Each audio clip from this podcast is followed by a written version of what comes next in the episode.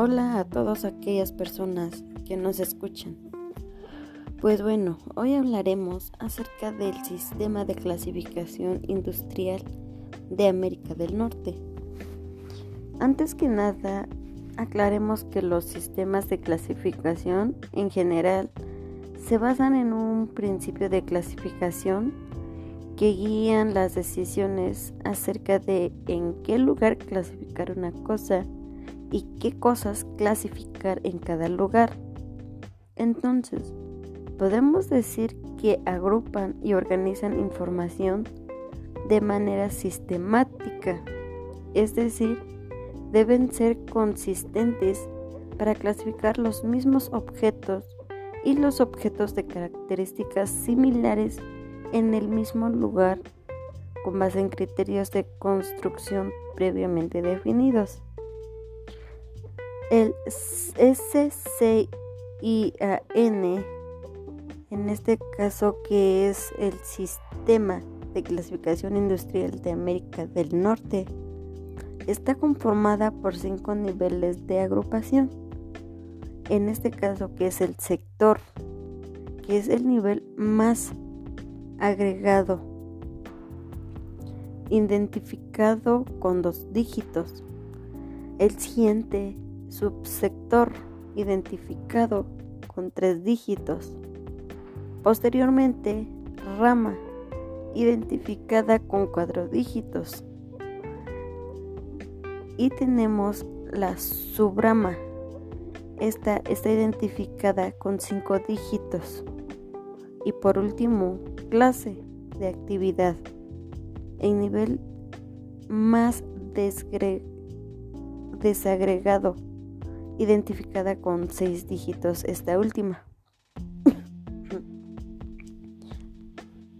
El sistema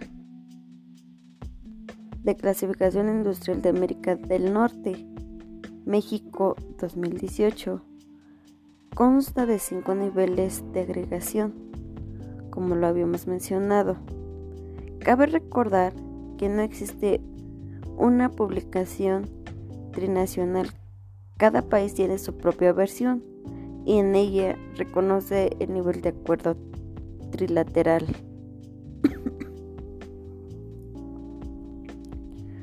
bueno, perdón, disculpe. Eh, ahora, para entender mejor todo esto que acabamos de mencionar, Pongamos el ejemplo de la clasificación dentro de la agricultura. A la de agricultura estamos hablando de un rango demasiado grande. Por ejemplo, en el cultivo de las semillas, oleaginosas, leguminosas y cereales. En este caso, podemos decir que la agricultura es el cultivo de ciertas cosas.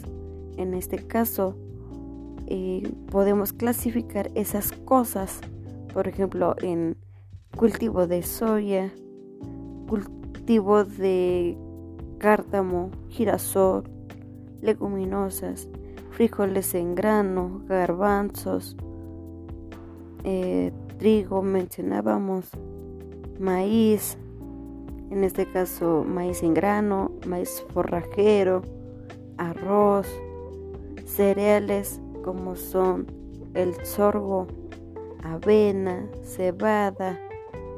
Eh, en este caso podemos también subdividir a su vez el cultivo de hortalizas, jitomate, chile, cebolla, melón, tomate verde, papa, calabaza, sandía, eh, entre otras muchas otras. Ahora, igual, de la misma manera también podemos encontrar el cultivo de frutos, naranjas, limones, eh, conocerlos como cítricos, dentro de ellas el limón, eh, toronjas, naranjas, mandarinas, o el cultivo de café, de plátanos. Y realmente eh, al hablar de agricultura estamos hablando de un rango demasiado grande. Ahora, si nosotros hablamos de pesca, entonces igual aquí hay un, otra, otra rama que sería como la pesca de camarón, eh, sardinas eh, u otros peces, mm, por ejemplo los moluscos. Eh, bueno, realmente es una rama demasiado extensa. Al hablar de caza y captura de animales, entonces cuando decimos animales, igual estamos mm, nos estamos refiriendo a todo tipo de animales, ya sean aves, ya sean terrestres o cualquier otro tipo de animal. Realmente es demasiado extenso. Eh, para eso sirven estos sistemas para clasificar cada cosa, cada objeto en el lugar correspondiente. Y pues realmente es muy extenso Em, este tema. Entonces, eh, realmente esa sería la definición correcta, clasificar cada cosa en un lugar correspondiente y en ese lugar clasificar ciertos objetos con características similares.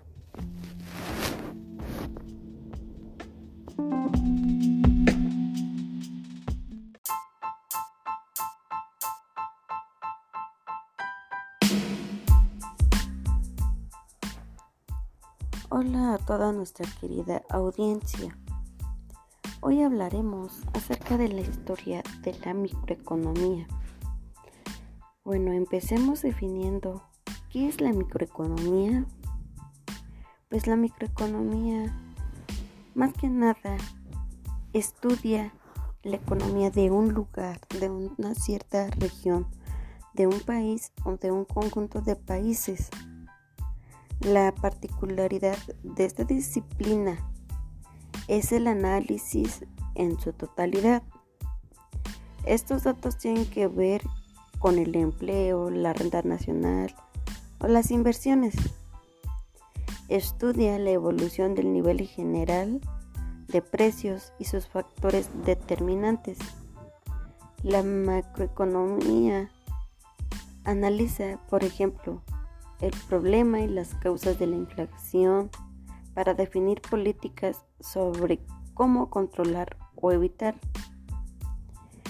En otro gran campo de la economía, la microeconomía, centra la atención en el estudio de personas, empresas o mercados individuales.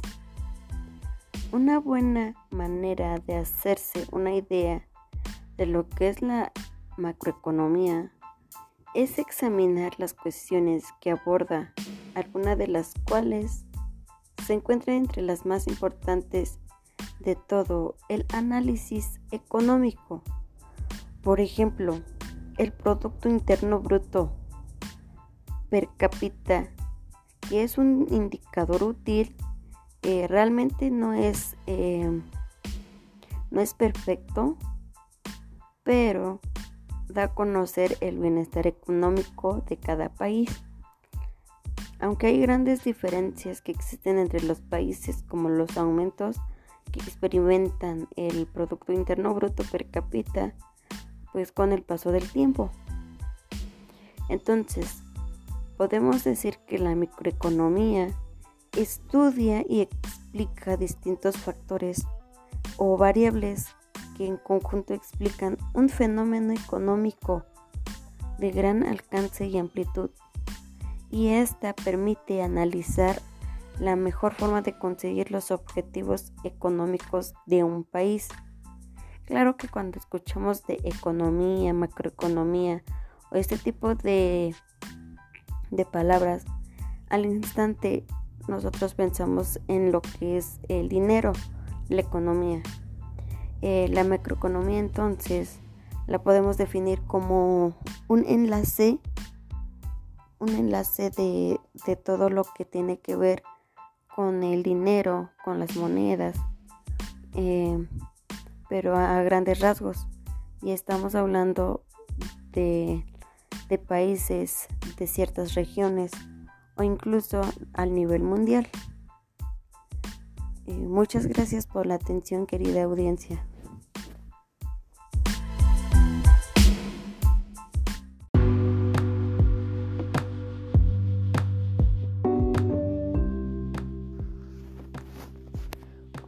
Toda nuestra querida audiencia.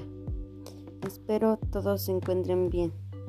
Hoy hablaremos acerca del tercer informe del actual presidente Andrés Manuel López Obrador. Eh, realmente me llamó mucho la atención eh, al mencionar el presidente decir que los contagios por COVID-19 han disminuido y que es considerablemente el número de hospitalizaciones a las cuales disminuyó el número de fallecimientos de personas a causa de esta pandemia.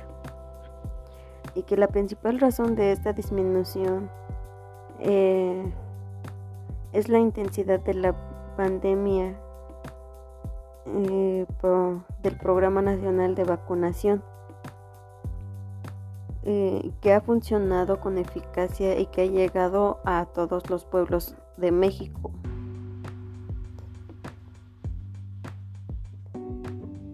El presidente informó que, eh, que se ha recibido 103.296.665 dosis de vacuna eh, bueno, de todos los tipos que existen, como el Pfizer, Sinovac, eh, entre otros. Y mencionó también que el, al menos eh, el 65% de la población ya cuenta con la primera dosis. Realmente en esta parte yo no coincido demasiado o bueno, realmente no no creo que esta cantidad de personas se hayan vacunado, ya que tomando en cuenta que los menores de edad aún no, no han recibido ninguna dosis de esta vacuna. Pero bueno, en fin, es lo que el presidente eh, informó. realmente me sorprende que, que se han destacado una gran cantidad de, de empleos. Eh, mencionaba el presidente que se, que se destaca la construcción del aeropuerto Felipe Ángeles y el programa integral de Istmo de Tehuantepec para articular puertos trenes y crear una vía rápida de comunicación entre los países de Asia y la costa este de Estados Unidos. Y el tren Maya llevará el bienestar a la región de mayor riqueza arqueológica, cultural y turística del país. Eh, y que tan solo esta ejecución, eh, bueno, estos proyectos han generado la cantidad de 143.137 empleos directos y de los cuales 277.049 empleos indirectos. Eh, bueno, realmente esta cantidad es demasiado grande, aunque desde mi punto de vista no creo que sea la cantidad exacta. Eh, también mencionó que durante el tiempo que él ha estado en la presidencia municipal no ha contraído deudas, deudas públicas adicionales y que el peso se ha devaluado durante los dos años y nueve meses de su sexenio. Y que en términos reales el 44% Em, ha aumentado el salario mínimo, como no había ocurrido en mucho tiempo atrás. Bueno, esto es lo que el presidente informó durante durante su tercera tercer informe realmente analizándolo eh, no creo realmente la cantidad tanto de vacunas como de empleos que se han generado eh, he notado que la pandemia ha estado muy fuerte últimamente y que las muertes por precisamente por esta pandemia han sido demasiados. Eh, pero bueno, es el, lo que dijo el, es lo que dijo el gobierno durante esta durante su tercer informe. Eh, muchas gracias por su atención, querido público.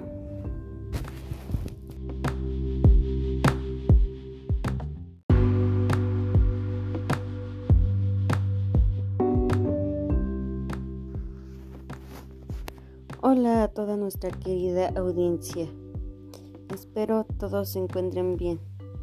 Hoy hablaremos acerca del tercer informe de actual presidente Andrés Manuel López Obrador.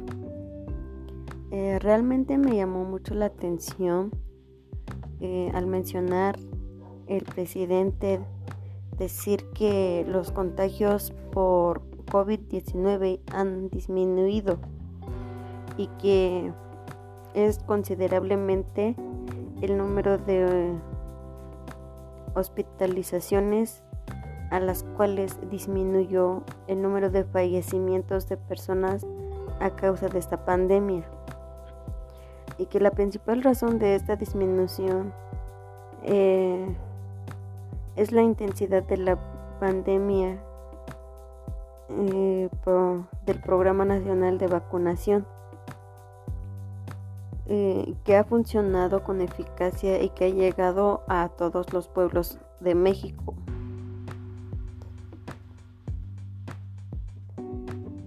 El presidente informó que, eh, que se ha recibido 103.296.665 dosis de vacuna eh, bueno, de todos los tipos que existen, como el Pfizer, Sinovac, eh, entre otros.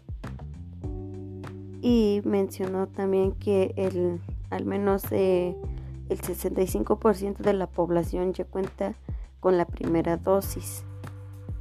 Realmente en esta parte yo no coincido demasiado o bueno, realmente no, no creo que esta cantidad de personas se hayan vacunado, ya que tomando en cuenta que los menores de edad aún no, no han recibido ninguna dosis de esta vacuna. Pero bueno, en fin, es lo que el presidente eh, informó. realmente eh, me sorprende que, que se han destacado una gran cantidad de, de empleos.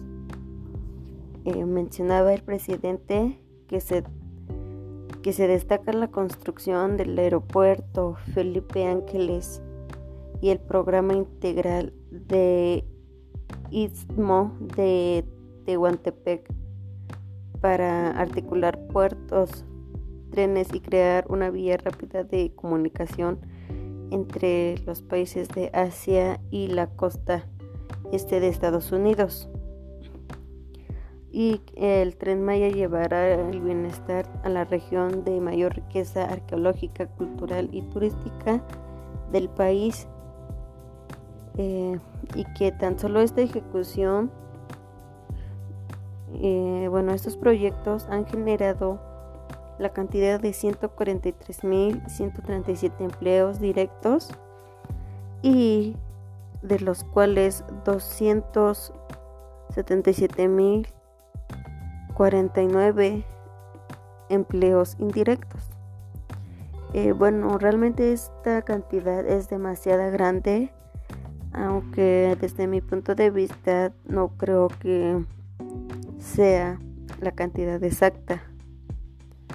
Eh, también mencionó que durante el tiempo que él ha estado en la presidencia municipal no ha contraído deudas, deudas públicas adicionales y que el peso se ha devaluado durante los dos años y nueve meses de su sexenio.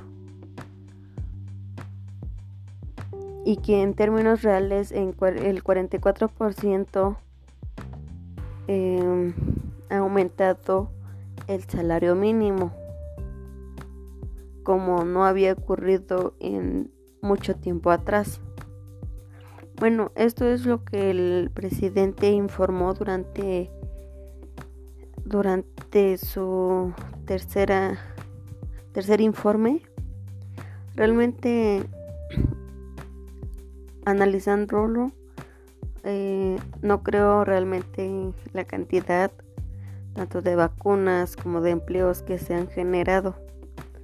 Eh, he notado que la pandemia ha estado muy fuerte últimamente y que las muertes por precisamente por esta pandemia han sido demasiados. Eh, pero bueno, es el, lo que dijo el, es lo que dijo el gobierno durante esta durante su tercer informe. Eh, muchas gracias por su atención, querido público.